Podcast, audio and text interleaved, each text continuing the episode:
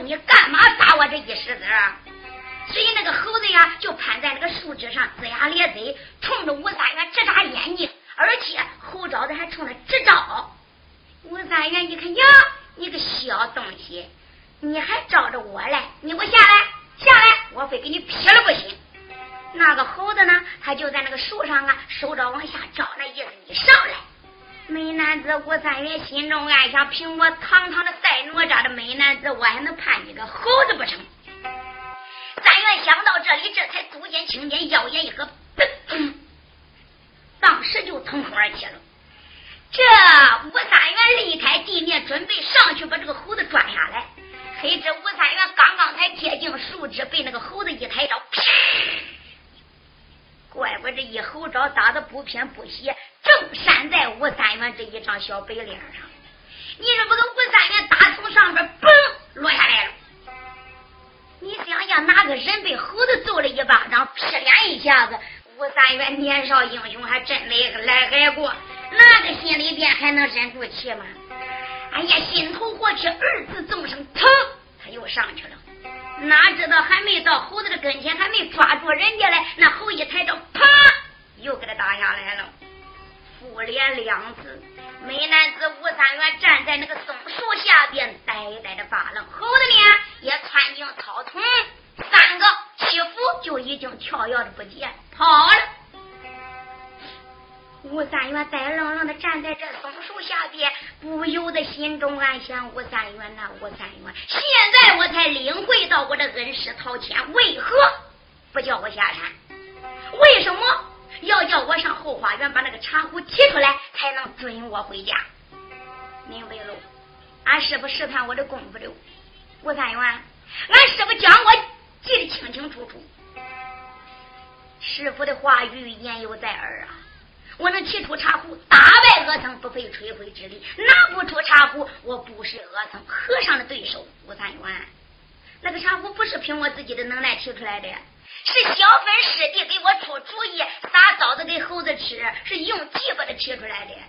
吴三元呐，凭我的真正能耐，我根本就没法把那个茶壶提走。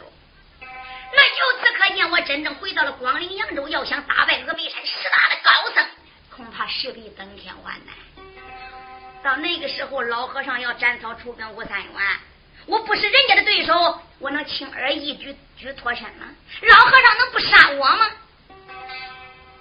唉，吴三元这才彻底的悔悟，才知道自己的恩师对自己是那么样的关心。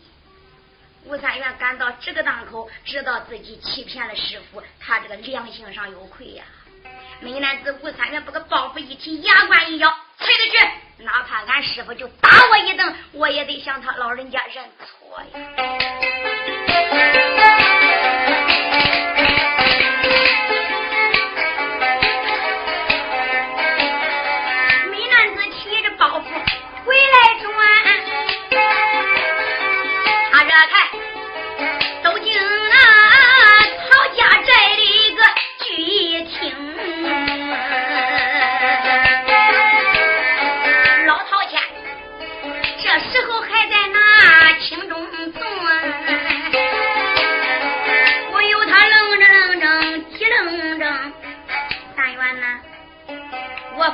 吓得我的高山菜，你倒说太父母报仇回了光陵，乖孩子，你去而复返为的何事？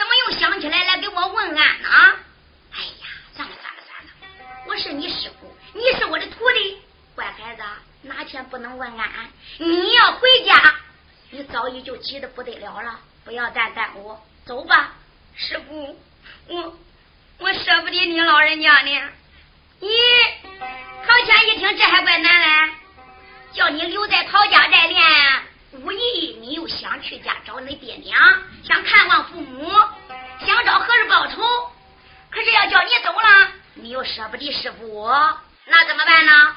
师傅，我思来想去，你老人家说的对，我还是不回家，再跟你老人家多学几年，再深造深造。嗯，陶谦说好啊。你要这样想法，哎，我很高兴。哎，可是三元呢？你是出自内心想回来跟我再多学几年的武功？是的，嗯，好。我问问你，我怎么看你那个两面脸呐，通红通红的，好像还有手指印子？那个脸怎么回事啊？怎么好像被人打似的？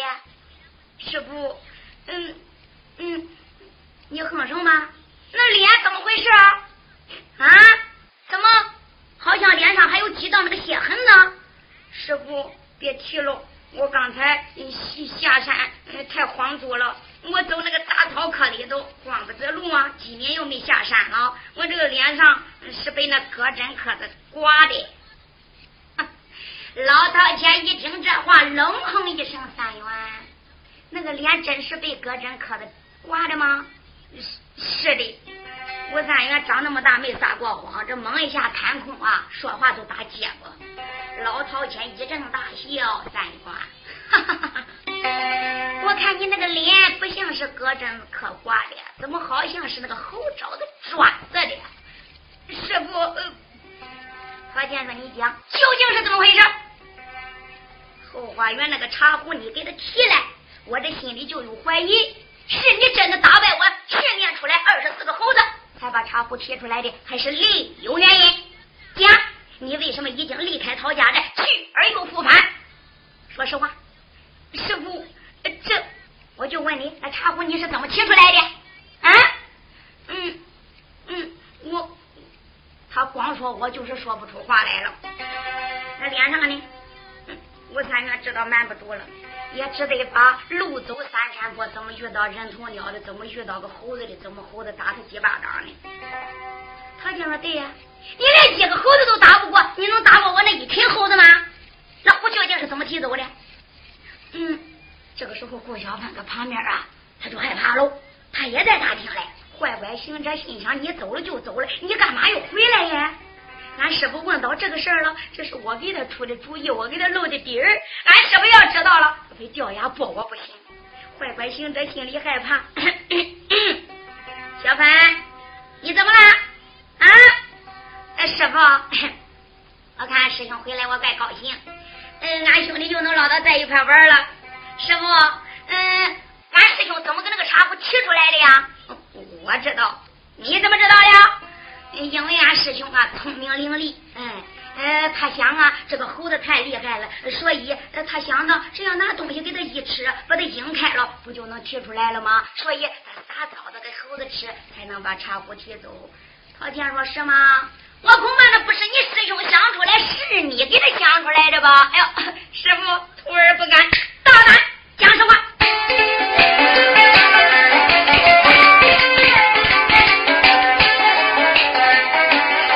我三月砰砰那个炕来炕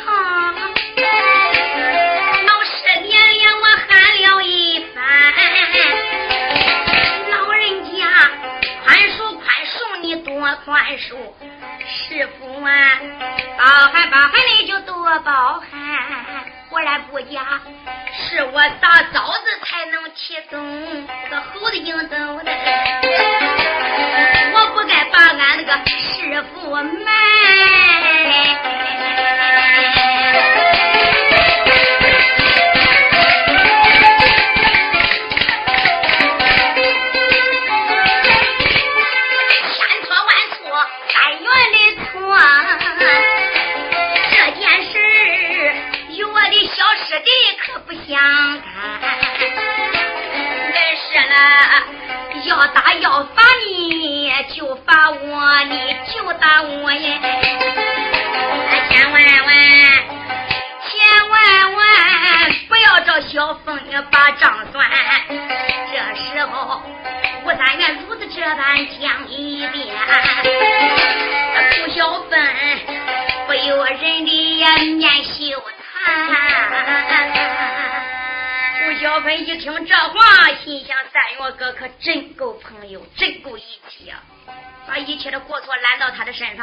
我无关。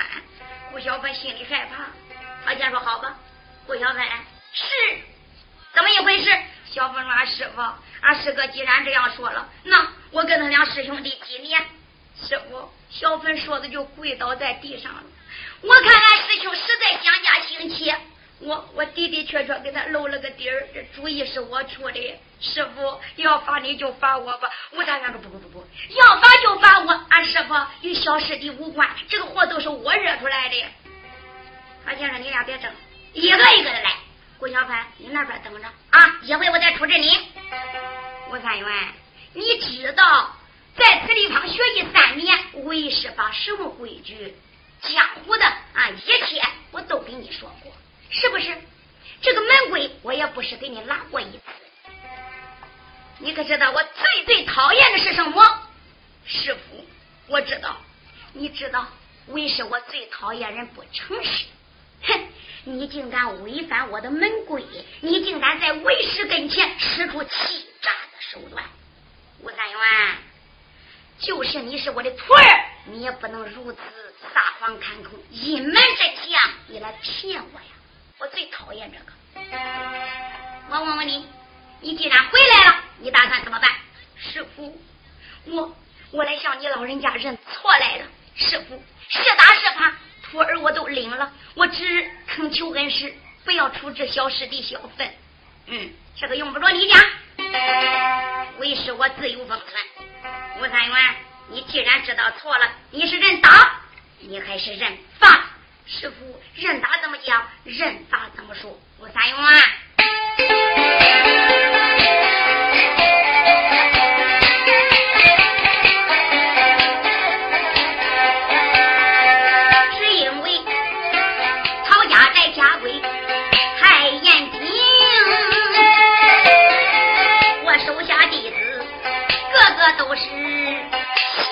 正来个走得官，才能够为政南北。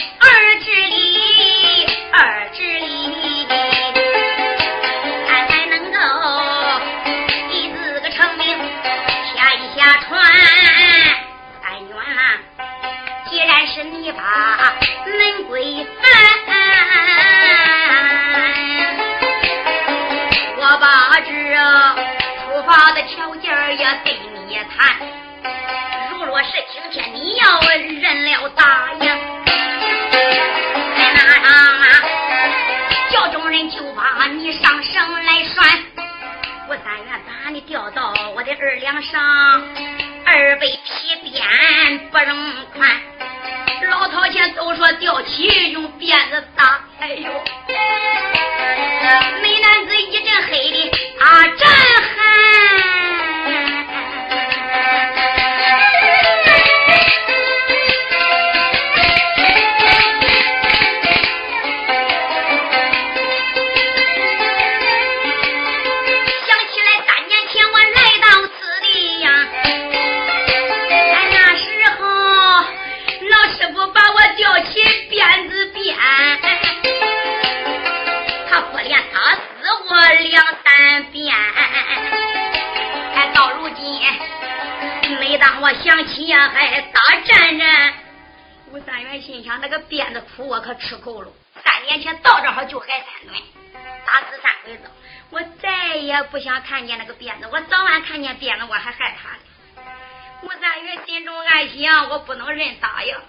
哎，那个法不管怎么样，也比打好受一点。美男子想到这就说：“师傅，我不要挨打，我情愿认罚。你认罚呀？我认罚。”不知道师傅怎么个法法？嗯，他先是要认罚吗？我来。吃大山人老陶谦打座位上站起来了，一抬步就已经出了大厅的门了。美男子吴三元也没有法，也就站起来了，跟在陶谦的背后。这时候呢，顾小芬也随着。一二三个离开大厅，就奔后边来了。吴三元心中打鼓，心想：俺师傅也不知想怎么罚我的嘞。他也三离开了大青台，往前走，看看前边闪出个后花园，奇花异草，争先斗艳，一阵阵，一阵阵香。气扑脸前，老陶前正往前走，就来站住，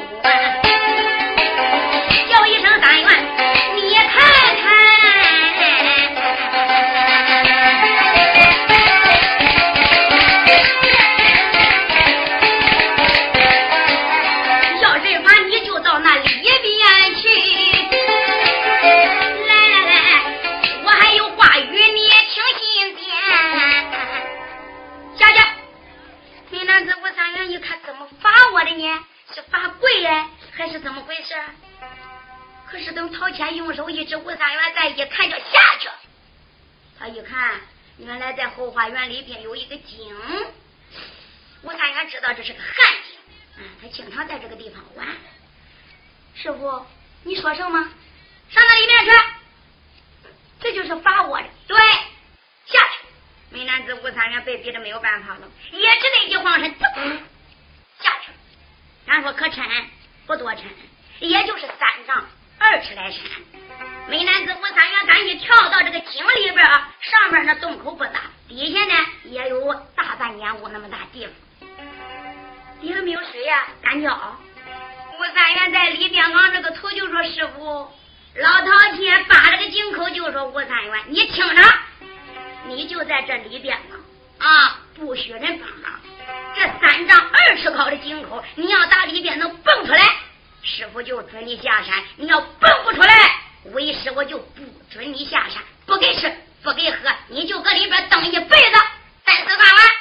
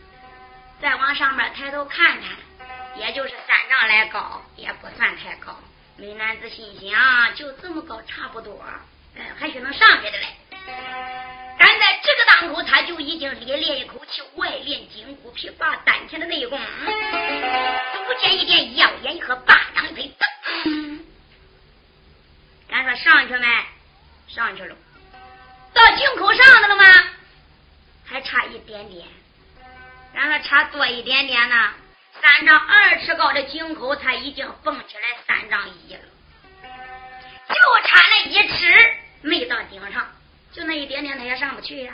打上面个噌落下来了。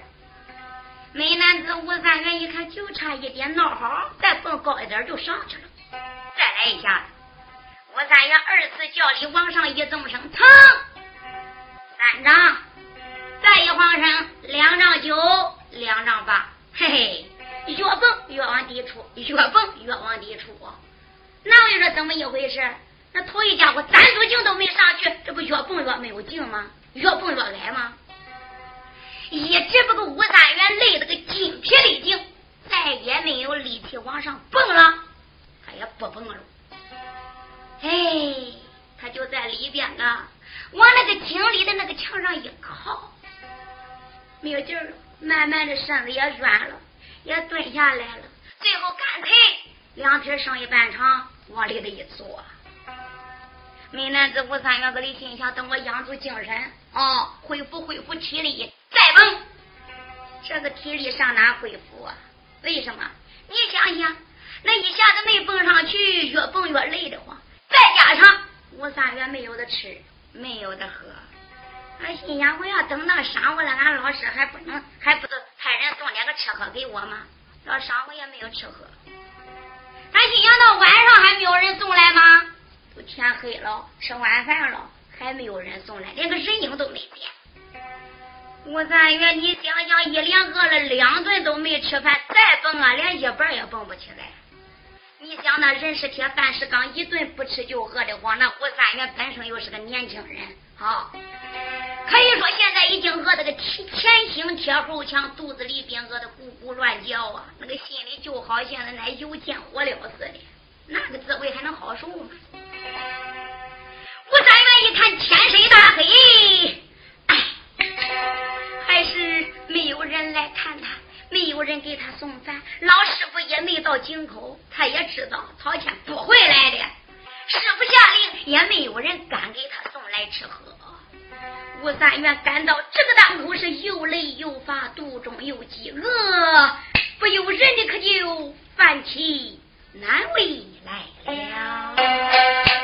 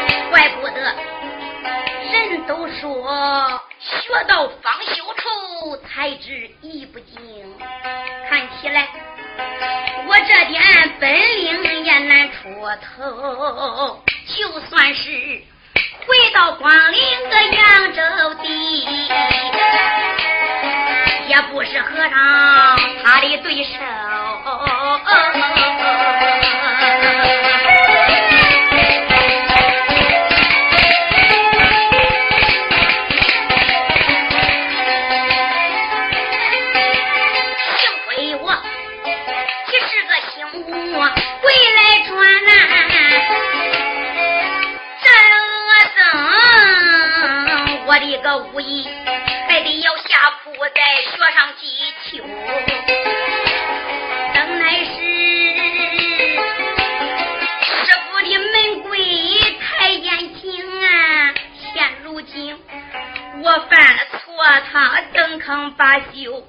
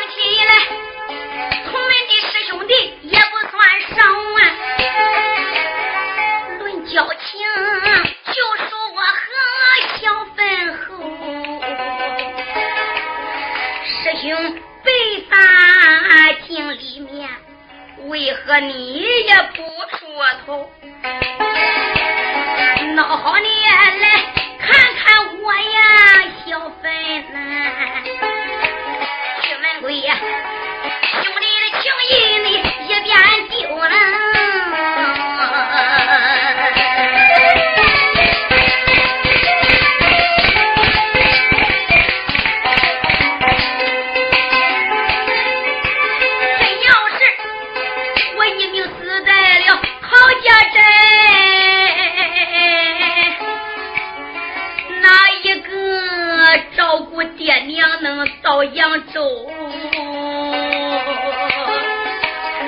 可怜呐，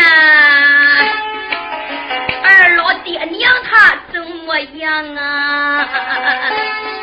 还倒叫我。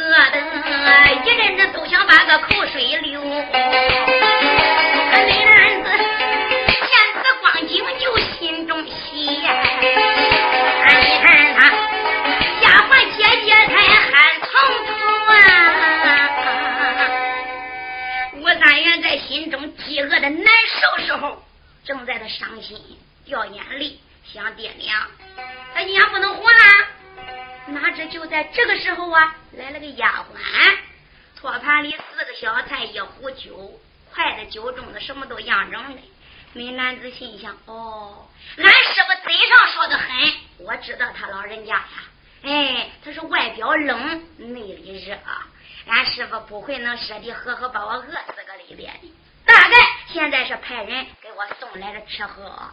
你说吴三爷站起身形，慌忙就去接人家的托盘酒菜。哎呀，丫鬟姐姐可把我给饿坏了，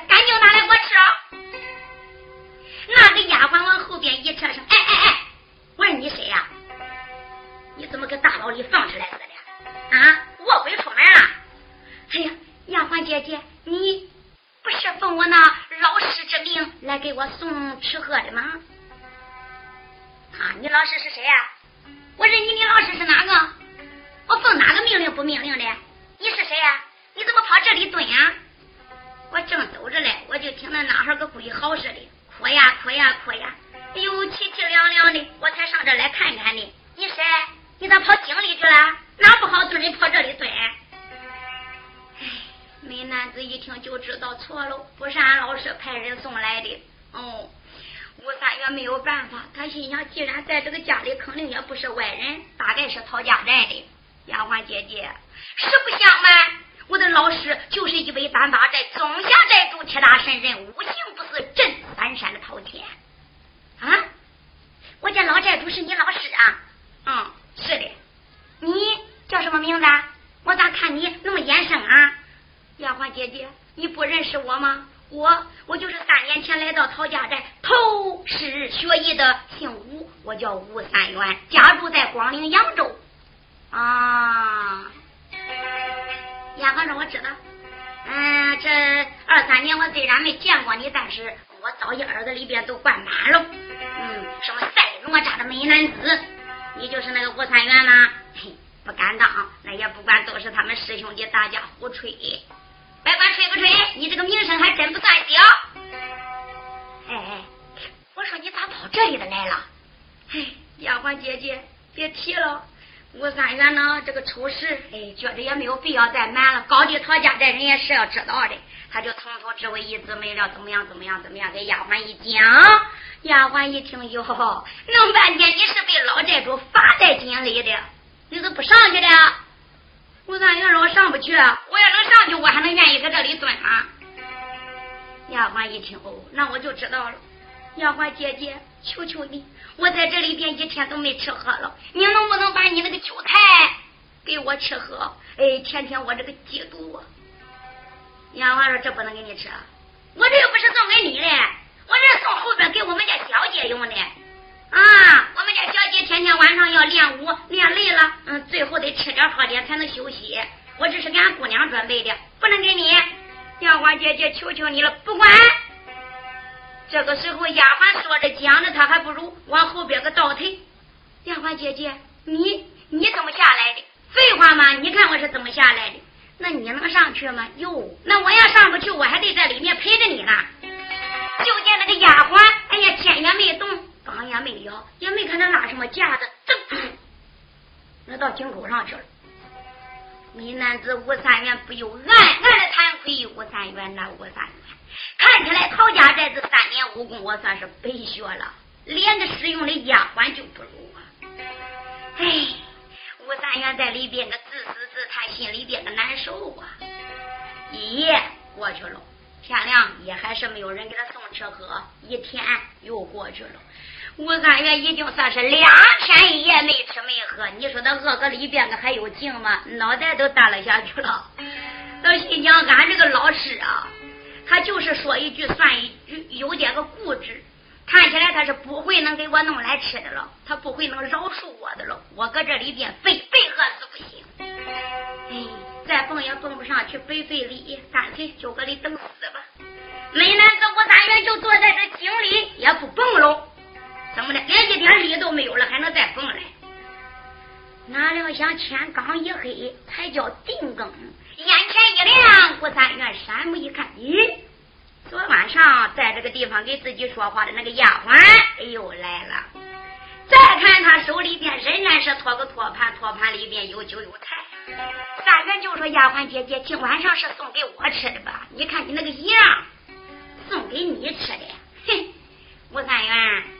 也不是我笑话你的，你连这么高的个井口都上不去，你还想吃来？今天你白学了。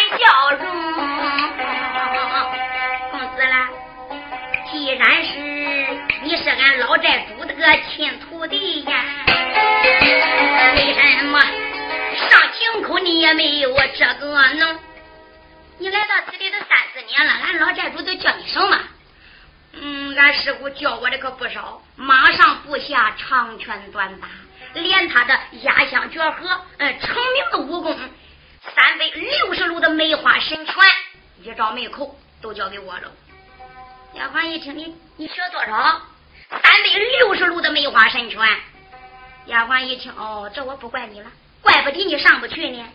弄半天，俺家老师没出行教你，真本事你没学到，那你上哪能上去呀？丫鬟姐姐，俺老师对我是出自于内心，什么都教给我了，他没留也没扣。丫鬟说不对，你学会三百六对不对？是的，我对你讲，那是三百六十五路的梅花神拳，也可以说那三百六十路你都学会，那最后五路你要没学到手。你等于呀，还折去一大半的功夫。为什么？因为这最后的五路才是这所有梅花神拳的精华。那那五路最后绝招你都没学去，那你上哪管上去的呀？那俺老师他没教我呀，我也不知道啊。他说那么多就那么多，也全部都教给我了。丫鬟说：“也难怪俺家老爷没教给你。实际上，连我家老寨主老爷子都不会。”他上哪教你呀？他也就会多少，教你多少。吴三元一听，这最后还有五路神拳，真的还有这最后的绝招。丫鬟说：“那我还看你空啊？那你要学会这五路的神拳，上这三丈二尺高，你六丈半上去都不费事。我对你说，一提起就上去了。你要学会这最后五路神拳，也可以说能打遍天下没有敌手啊！那真能数天下第一。”那俺老师都不会，丫鬟姐姐，你怎么能知道的呢？丫鬟说：“我怎么能知道的？我对你讲吧，所有陶家寨一百单八寨三百六十五路的梅花神拳，最后这五路俺老寨主不会，旁人不会呀，一共只有两个半人能会。两个就两个，三个就三个，怎么还两个半？丫鬟说：“我告诉你吧，嘿嘿，这一个不算是整的，只能算是半个。”哦，那哪个跪着最后五路神拳？丫鬟说：“我告诉你，叫丫鬟未曾说话，笑意。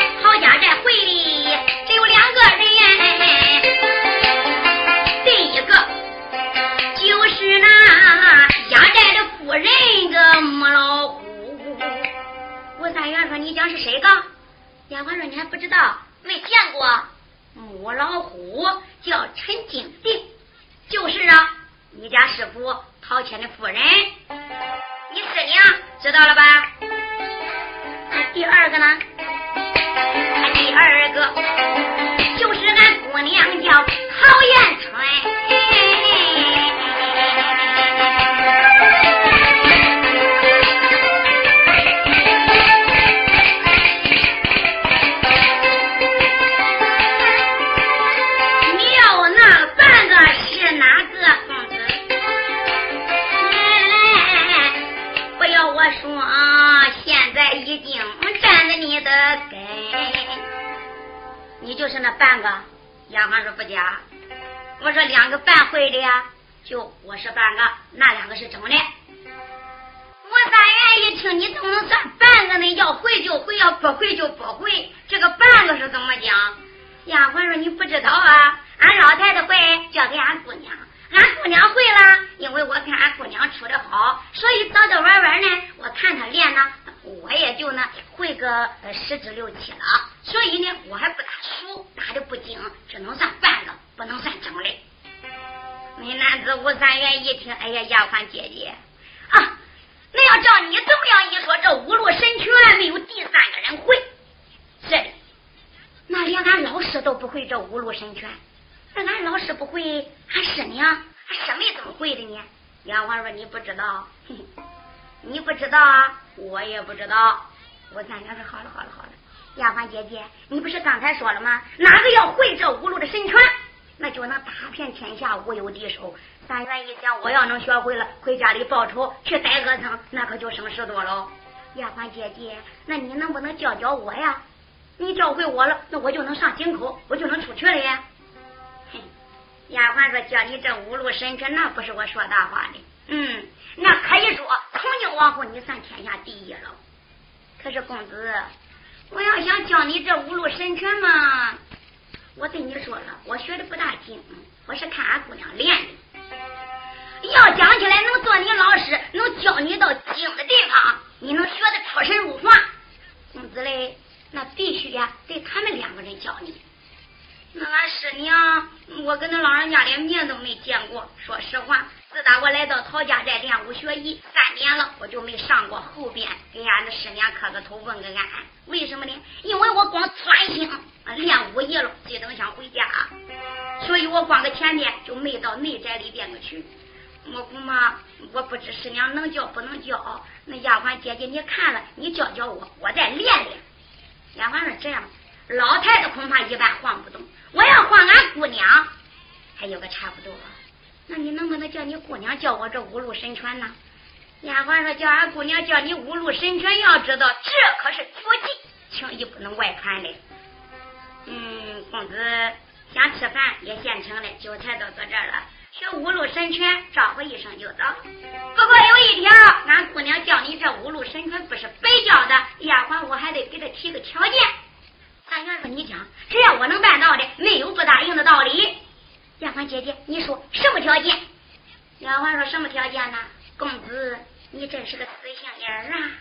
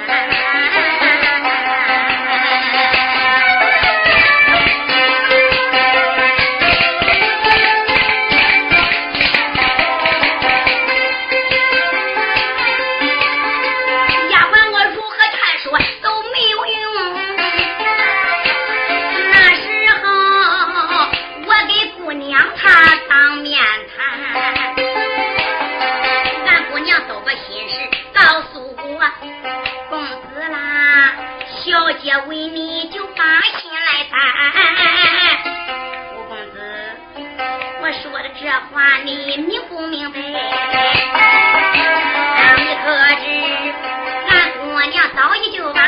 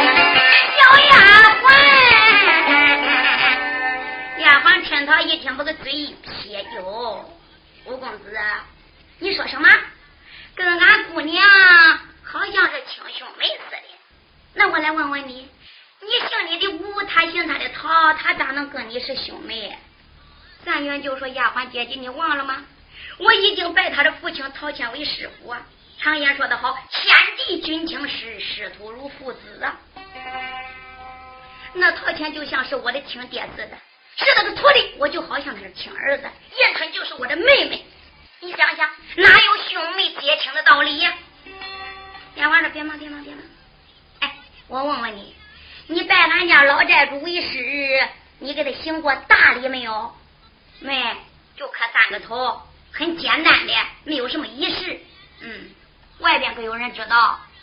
那又没啥武林帖子，也没有这个江湖间，那那那各大门派也没有掌门人到场，就是咱陶家寨的师兄弟大家伙知道，那就罢了。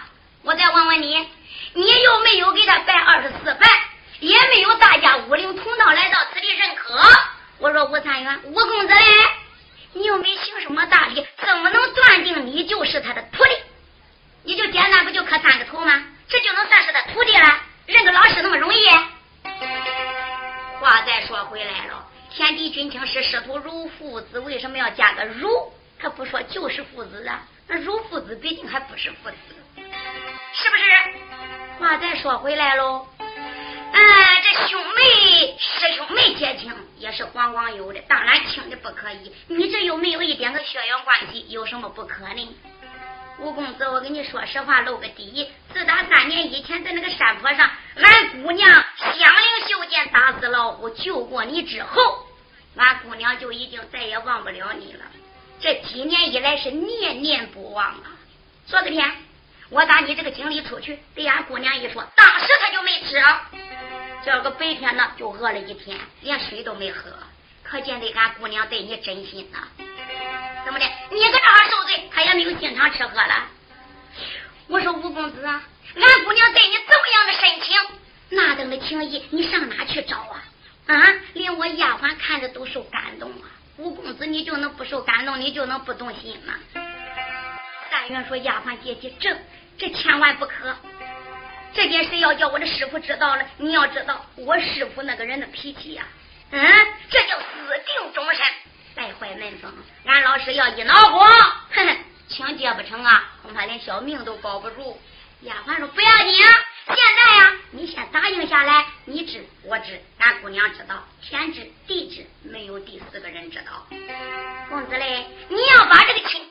定下来之后，俺姑娘马上就可以传你这五路梅花神拳，上京口也就不费难了，再回家报仇也就不费事了。你又学到本领了，又能扬名露脸，还得一个如花似玉的玉美女花蝴蝶子这么好这个妻子，打着灯笼你上哪去找去？我问问你一句话，我这个人很干脆，愿意我丫鬟全当是当中的红娘，给你穿针引线，我就是你大媒人。你要是不愿意，对不起。哼，我可要走了。丫鬟说到这里，掏着个小托盘，转身这就要走。吴三元知道他要真走了，你还真拦不住。昨天晚上滋溜一下子，眨不眼人家就上去了。那个身法真是如流星闪电一般。他心想，连个丫鬟我都比不了，我还想回家去大战那峨眉山的十大恶僧，谈何容易呀！不管怎么样，现在我这个肚子现在要给他钱包，饿的咕咕叫，前倾车后墙了，实在也受不住了。眼睁睁手里托着托盘，有酒有菜，香扑扑的扑鼻呀。吴三爷简直是馋涎欲滴了，口水都要流出来了。一把拉住丫鬟姐姐，你先别忙走，你答应不答应？答应这就给你吃，不答应我这就走。丫鬟姐姐不要走，我我怎么样？干脆点呢？丫鬟姐呀，只要我的师傅他能没有什么意见，他能不反对，那小师妹又对我如此的情深，我吴三元，哎，还能说什么呢？丫鬟说：“你早这样说，早说早给你吃了。”当时丫鬟就把这个托盘给递过去了，有酒有菜，吴三元已经饿了一两天没吃东西了，也别说这还是姑娘陶艳春命丫鬟单独弄的几个可口小菜。那个味道可全的很呀，漂亮的很。就算是一般的饭，那个吴三元已经是饿的不能行了。人没说吗？饿了吃糖甜如蜜，饱了吃米都不甜了。你说那吴三元狼吞虎咽，风卷残云，没费十几个小菜叫他吃下去，酒也喝的了。丫鬟呢还给他弄来一些饭，就这样吴三元饱餐一顿，吃饱喝足，大家听清。这就不要啰嗦了。小姐陶艳春早已就有意于三元，就这样，丫鬟给穿针引线，就这么样子，把这个亲也算是定下来了。丫鬟不明姑娘陶艳春也顾不得修灶楼，为什么呢？可不能经过那个井里蹲啊！教会这五路神拳，他好好上来，还好回家报仇呢。姑娘就到井底叫了吴三元了。吴三元本来就有武功基础啊，这个功夫学的就不孬，再加上前边三百六十路他都学会了，这是最后的五路。虽然说绝招难学，但是毕竟他有根底喽，所以吴三元也没费事，就算是一天一招，五天他也学会了。哪料想吴三元在里边等了有好几天了，他这几天蹲着可不大要紧，回，嗯，打外边来人了。